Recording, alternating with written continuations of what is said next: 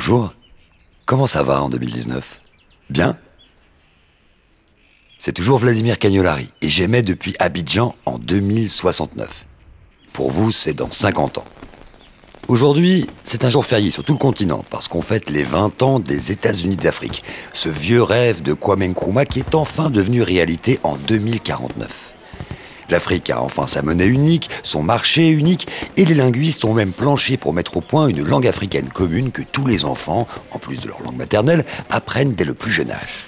Bref, en 2069, l'Afrique est unie, stable, et elle ne connaît plus le terrorisme, depuis que des programmes de désenvoûtement ont été mis au point pour refroidir le cœur des extrémistes fous de Dieu.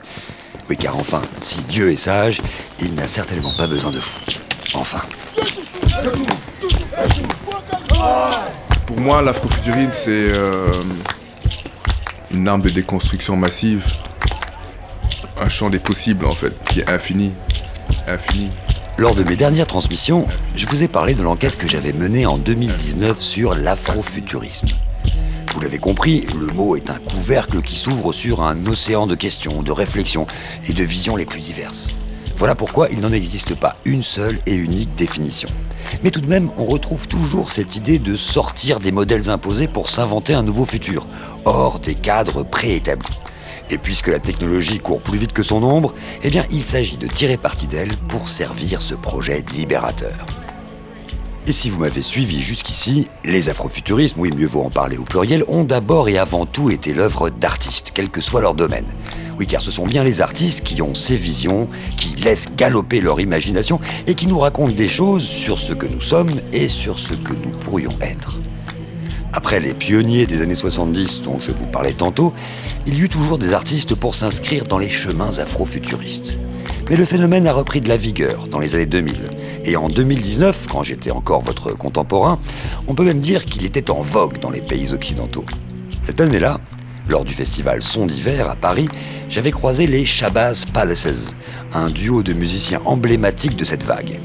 Tous deux venaient de Seattle, aux États-Unis. L'un était originaire du Zimbabwe et s'appelait Tendai Baba Maraere, et l'autre était américain, afro-américain. One, two, one, two, yes. Ishmael, Ishmael, Ishmael, Ishmael. C'est avec Ishmael Butler que j'ai le plus discuté avant leur concert. C'est lui qui a choisi le nom du groupe Shabazz Palaces. Shabazz en référence à Malak al-Shabazz, le nom que choisit Malcolm X lors de sa conversion à l'islam. Dans les deux derniers albums du groupe, Ishmael est devenu Quasars, un alien qui découvre la Terre en 2017. Son nom est directement inspiré des quasars, un terme emprunté à l'astronomie. J'ai découvert que les quasars sont les choses les plus lointaines que l'homme puisse voir dans l'espace grâce aux puissantes technologies qu'il a mises au point. J'aime les caractéristiques des quasars qui euh, explosent, créent des galaxies, des univers, des planètes, et ça m'intéressait. Car on peut euh, transposer cette symbolique en faisant de la musique on crée des mondes, on crée des explosions qui donnent naissance à de nouvelles choses. J'aime ce concept. C'est pourquoi j'ai choisi ce nom. Et c'est aussi un personnage. Quasar, le personnage vient d'un autre endroit et il arrive ici, dans notre temps. Il fait des observations, raconte et produit aussi des vibrations à travers la musique car il vit tout entier dans la musique. Living in the music, living in the music, living in the music, living in the music, living in the music, living in the music, living in the music, living in the music, living in the Quasars débarque donc sur Terre et atterrit précisément aux États-Unis où Donald Trump vient de devenir président. Ce pays, il l'appelle America, un jeu de mots sur murder, le meurtre, et America. Comprenez donc l'Amérique meurtrière. Il y a des guerres qui durent depuis des années dans certains pays. Et elles font autant de morts qu'on en fait chez nous dans nos villes américaines. Les violences armées, les fusillades massives dans les lieux publics, les meurtres d'enfants. Nous sommes dans un endroit où le meurtre fait partie de l'ADN du pays. C'est triste, mais on entend parler de ces meurtres et chacun d'entre nous connaît un meurtre. Chacun de nous connaît une personne qui s'est faite tuer voire plusieurs personnes. Voilà pourquoi je dis que c'est la carte de visite de notre pays. Qu'est-ce que ce serait à vous votre définition de l'afrofuturisme? C'est un terme qu'on entend beaucoup, euh, mais pour vous spécifiquement, qu'est-ce que ça veut dire? Ma définition serait quelqu'un qui ne voit pas le temps avancer de manière linéaire. Le passé, le présent et le futur existent simultanément, se chevauchent, se mélangent comme des couches qui se superposent. L'idée, c'est de se souvenir du futur. Donc le présent est connecté avec le futur tout autant qu'avec le passé. Et donc, il s'agit de changer son mode de pensée en acceptant cette réalité et une fois accepté, changer physiquement et mentalement sa manière d'être. Se souvenir du futur.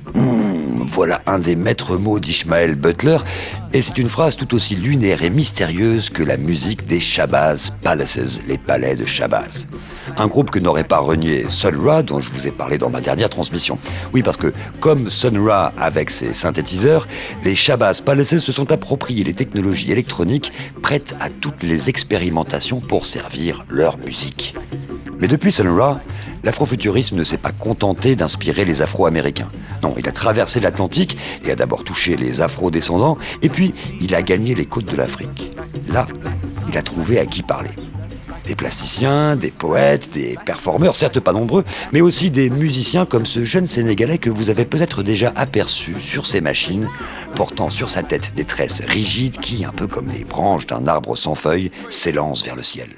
Salam alaikum, je suis Ibaku et je suis très enrhumé.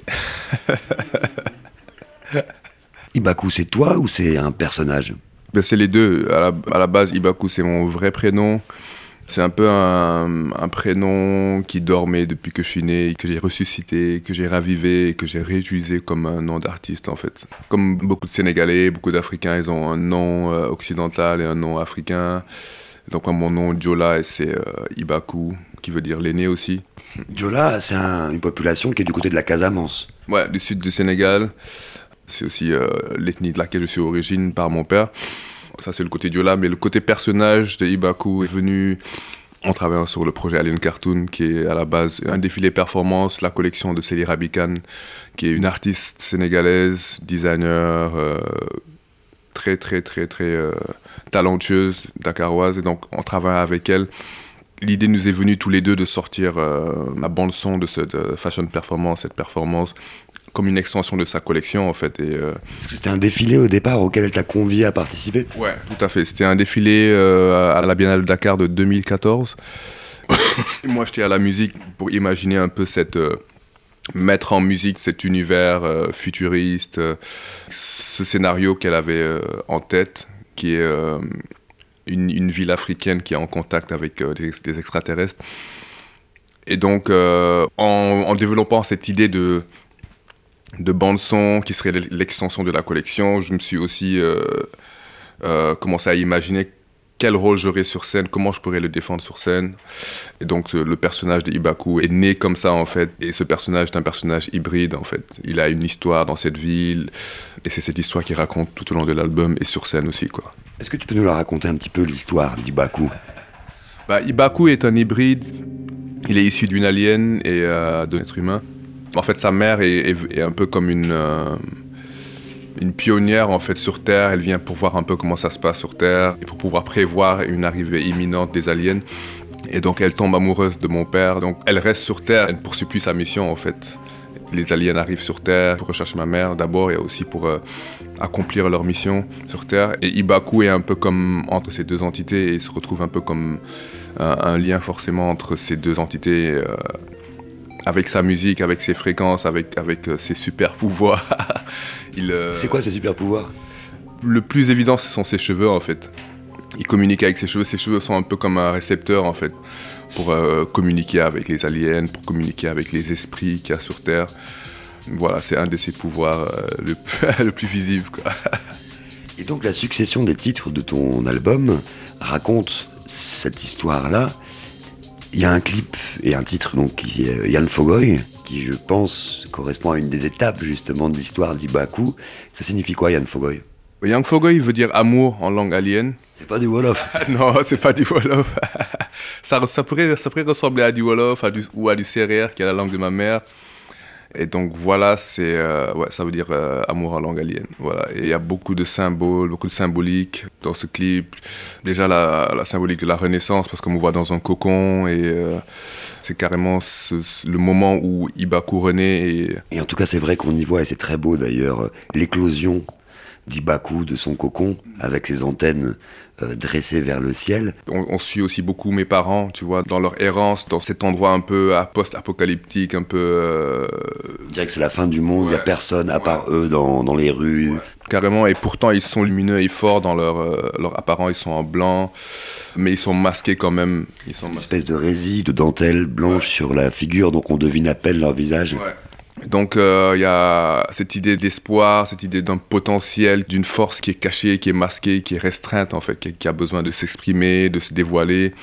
Et donc ouais, l'amour qu'ils ont tous les deux va se, va se, matérialiser par ça. En fait, Ibaku est un peu le fruit de, tout ce potentiel, tout cet amour, tout cet espoir. Toujours ce symbole de la mer, de l'eau, qui est omniprésente dans mon travail artistique aussi euh, depuis quelques années. Depuis que j'ai commencé, en fait, je m'en rends compte de plus en plus.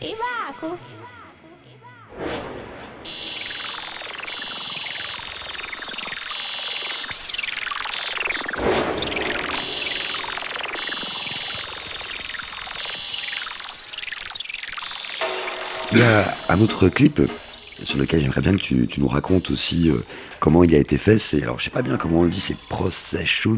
Procession. Procession, pardon. Bah oui, évidemment. tu peux dire Procession aussi. Hein ouais. Avec mon accent tordu.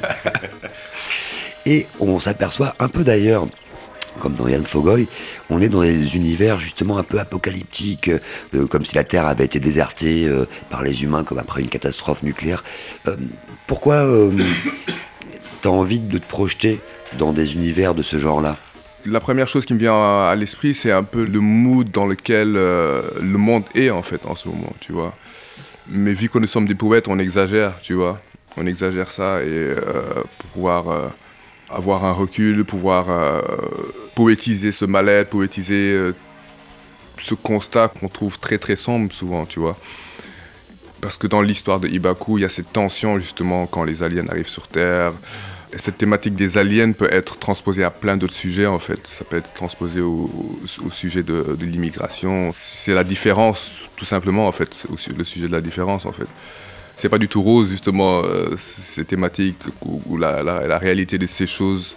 Et donc, comme je disais, nous sommes des poètes et on, exagère ces choses-là euh, et on essaie de se placer dans ces décors et d'être des super héros et de, changer certaines choses, d'amener des métaphores, de travailler sur l'imaginaire des personnes qui vont regarder. Et donc, dans Procession, quand j'écoutais le morceau, j'avais l'impression d'entendre des machines qui pétaient les plombs un peu en fait, tu vois. En étant à Kinshasa, nous avons rencontré euh, ce jeune super talentueux Daniel Toya, qui est un, artiste, euh, sculpteur, qui construit des, euh, robots avec du matériel recyclé en fait, qui est un jeune super intéressant. Ben, on l'a rencontré le lendemain, on était en train de tourner en fait. On a eu cette idée de faire une procession avec ces, robots en fait. Et quand on a vu l'endroit où, il exposait ses robots, on, était sur le cul. Quoi. On était là, ok, c'est l'échangeur de, de Kinshasa. Ça a été créé du temps de Mobutu. Et il a toute une histoire, il est chargé d'une énergie, ça se voit quand, on, est, sur place.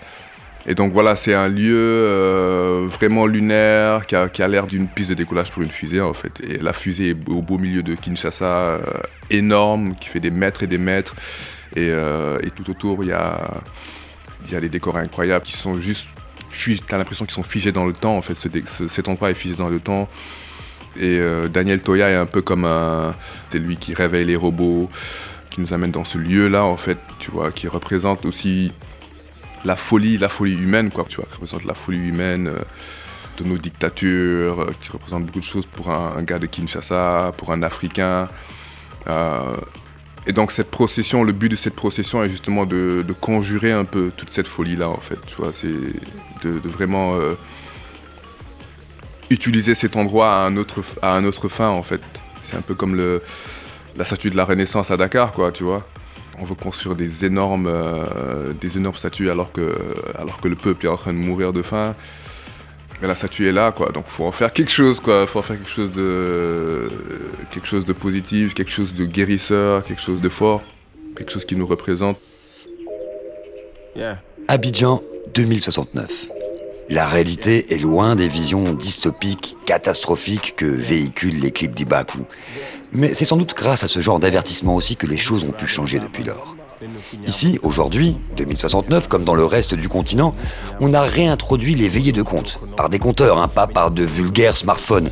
Et au village comme en ville, eh bien, on se berce le soir aux histoires de Luc le Lièvre, Anansi l'araignée ou de Bum le Facochère et tant d'autres personnages qu'on voit d'ailleurs aussi dans les dessins animés 3D conçus dans les studios de Waga et qui sont copiés hein, dans le monde entier, y compris par les Japonais. Adieu aussi les séries brésiliennes où Donna Beija et consorts sont retournés à Rio. Et les personnages du feuilleton ivoirien Ma Famille, 70e saison en ce moment, sont partis s'installer sur Mars pour y exporter le savoir-faire ivoirien en matière d'ambiance. Les sociétés, elles aussi, ont changé. Oui, certaines ont décidé de rééquilibrer les choses et d'inaugurer la polyandrie. Oui, la polyandrie, c'est quand une femme peut avoir plusieurs maris. Donc messieurs, préparez-vous, le futur nous réserve bien des surprises. Bien, mais revenons à 2019. Évidemment, quand j'étais avec Iba Akou, je lui ai demandé sa définition à lui de l'afrofuturisme. ben, je vais paraphraser euh, Mawena Yehoussi, une amie à moi qui a beaucoup réfléchi sur ces thématiques, qui fait partie d'un collectif qui s'appelle Black to the Future, et qui dit que pour elle, l'afrofuturisme est une suite infinie de hashtags. Ça veut dire quoi concrètement?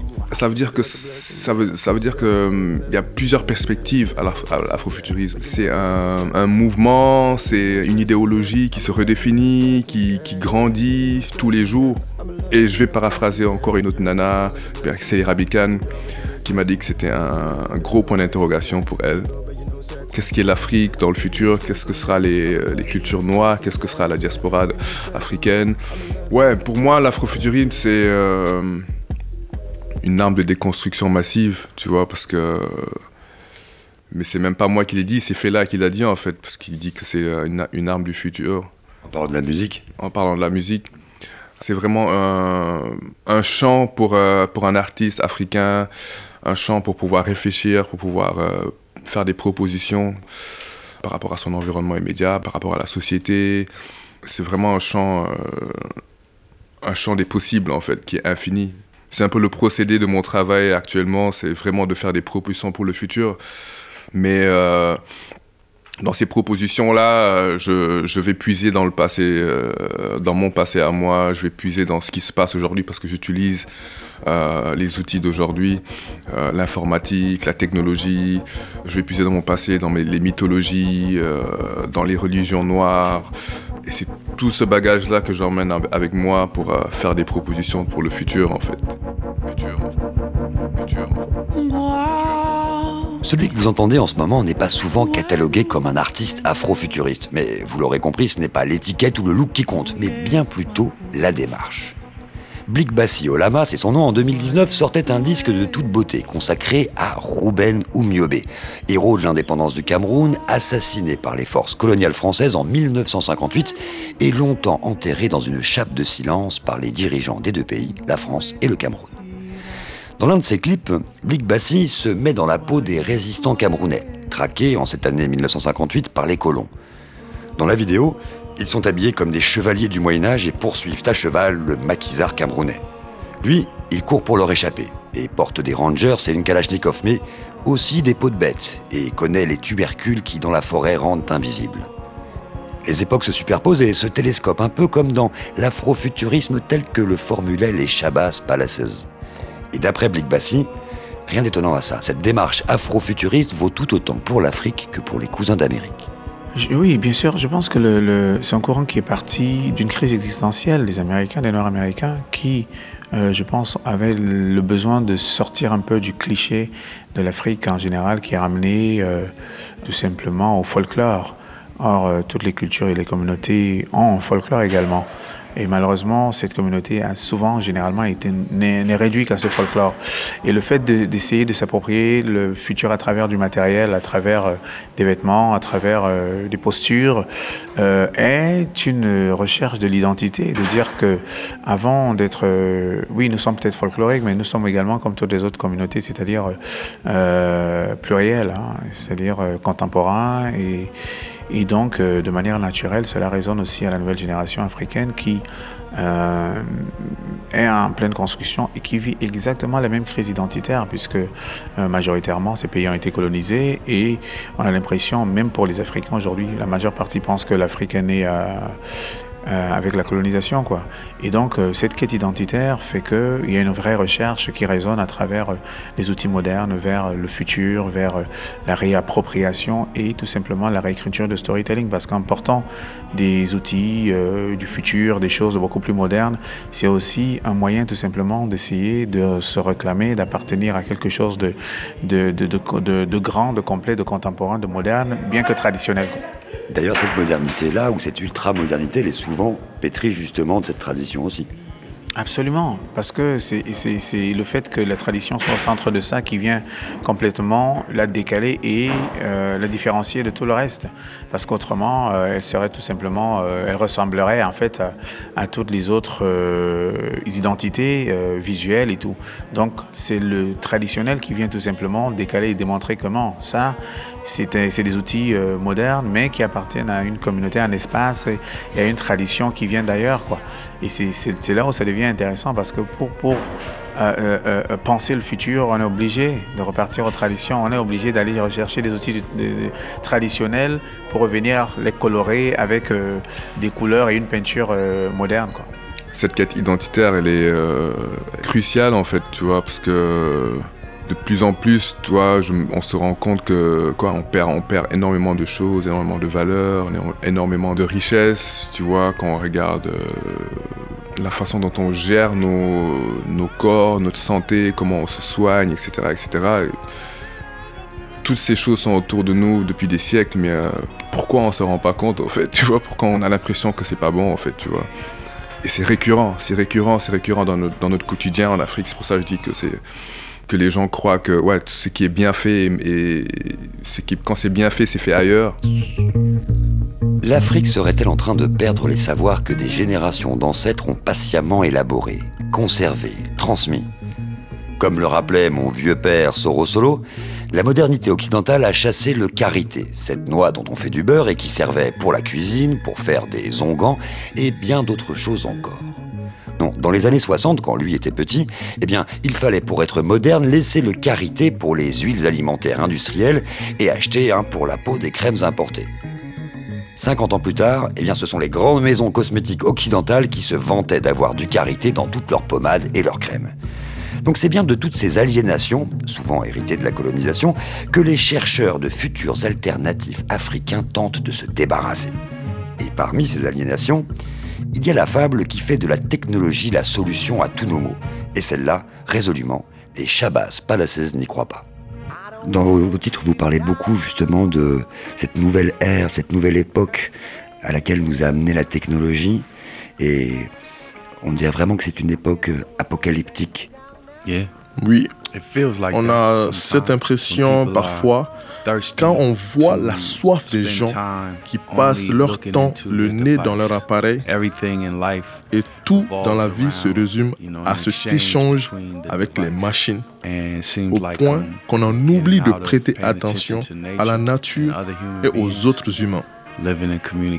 On vit dans la communication avec les machines. Demain, les gens vivront dans un monde virtuel avec un casque, des écouteurs, voyageant dans des endroits où ils ne sont pas physiquement, mais virtuellement. Je pense que c'est une perte pour les humains de se déconnecter de la nature. C'est vrai, c'est une perte. Mais la réalité, c'est que c'est ça le futur. Les décisions qu'on a prises jusqu'ici nous amènent droit dans cette direction. L'asservissement par les technologies inquiète les auteurs africains de science-fiction tout comme la nature et son saccage qui sont au centre de beaucoup de récits qui fleurissent ces dernières années. C'est vrai en littérature, mais aussi au cinéma, où la jeune Kenyane Wanuri Kaiu avait tourné un film dont l'action se passe quelque part en territoire est-africain, 35 ans après la Troisième Guerre mondiale. Les humains vivent dans une base souterraine, oui, car le monde extérieur est irradié, stérile, vide d'arbres et d'eau.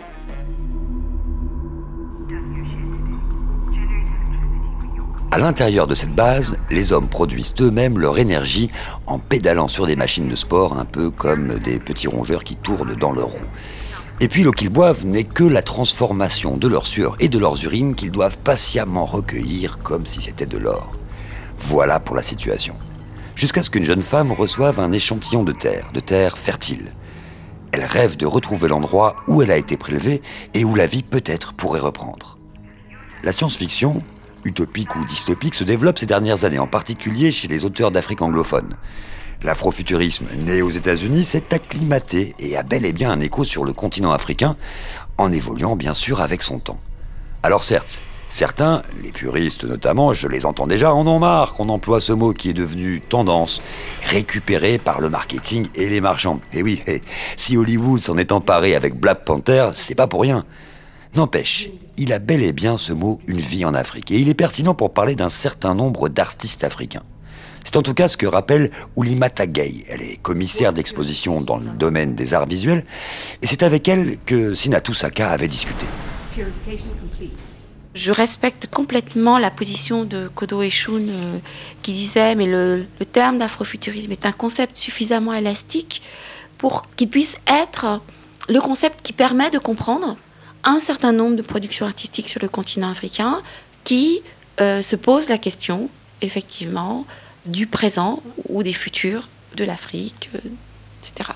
Donc, même si l'afrofuturisme a été quelque chose qui s'est penché vers des productions des États-Unis, de la Caraïbe, du monde anglo-saxon principalement, et qu'il y a eu peu de références africaines, c'est un terme qui peut être utilisé pour euh, comprendre même assigné à une euh, position de domination forte, on peut développer ses propres outils d'émancipation. Et donc cette puissance un peu politique, euh, émancipatrice, je pense qu'il lui, a donné, euh, lui a donné un certain poids, en fait. Quelque chose dans lequel on peut aller continuer de puiser. Se dire, ce terme d'afrofuturisme, il a cette puissance que on est toujours en position de lutter politiquement. On a cette capacité, cette puissance, cette intelligence, cette force, cette euh, capacité artistique de penser les moyens, les outils d'émancipation. Ah, oui, en fait, moi, pour moi, tout cela vient, je pense, de manière naturelle parce que comme je suis dans ma quête existentielle, je suis dans une démarche d'émancipation du standard préétabli et tout simplement de redéfinir les notions de beauté, les notions de leader, de, bonheur, de joie, de euh, et donc, dans cette euh, réécriture euh, par moi-même, il y a énormément de choses qui ressortent. Et à partir de ce moment, je réécris un peu. Hein, J'essaie de, recréer juste vraiment avec ma perspective propre, avec ma vision, tout ce qui m'entoure. Et cela part vraiment de la démarche interne et intérieure qui est la mienne aujourd'hui, de vraiment m'émanciper un peu du standard préétabli. Donc, des cases dans lesquelles on voudrait enfermer la culture africaine, l'homme africain, l'art africain. Et donc, j'essaie tout simplement de la réécrire à, ma façon. Et pour la réécrire, on est obligé d'être futuriste parce qu'à partir du moment où on part euh, euh, des choses actuelles, des, choses contemporaines, assez émancipant de tout ce qui est euh, préétabli comme standard, comme case, on est obligé quelque part de repenser des choses. Et à partir du moment où on est dans une démarche de repenser, de réécriture, oui, on est obligé d'être futuriste. Quoi. Futuriste. En tout cas, ce qui est certain, c'est que dans ce mot afrofuturisme, dans les possibles sens qu'il peut avoir, eh bien, on retrouve toutes les questions parfois souterraines qui vont et viennent de part et d'autre de l'Atlantique noir. Qui sommes-nous? D'où venons-nous? Où allons-nous? Comment décider pour nous-mêmes Autant de questions universelles, mais qui pour les peuples qui ont vécu l'esclavage et la colonisation prennent un sens particulier. Oui, parce qu'il s'agit de convertir ce poids de l'histoire en force. Et si possible, concrètement. Le panafricanisme du XXe siècle en était une magnifique tentative. Et en ce sens, je me suis toujours dit que Kwame Nkrumah, le premier président du Ghana, était lui aussi afrofuturiste. Le prof Suleiman Bachar sur ce point, était d'accord avec moi. Mais je suis, je suis d'accord pour le dire. Je crois que quand euh, euh n'arrête pas de dire Africa must unite, l'Afrique doit s'unir, c'est de l'afrofuturisme. Quand il dit, et en particulier, il prend des accents euh, messianiques. On se souvient que d'ailleurs. Euh, on l'appelait le Rédempteur. On l'appelait le Rédempteur.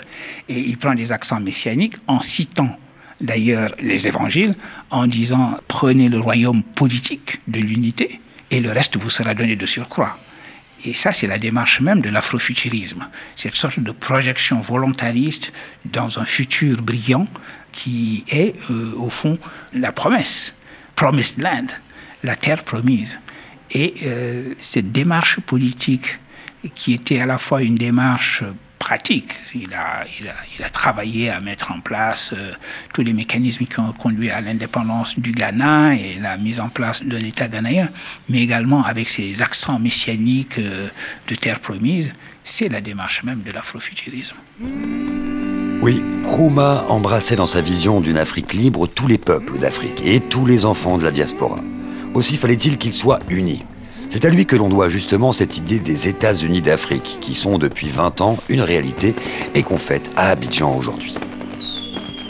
Dans ma prochaine transmission, je vous parlerai justement de visionnaires qui inventent très concrètement des futurs Africains et qui les réalisent.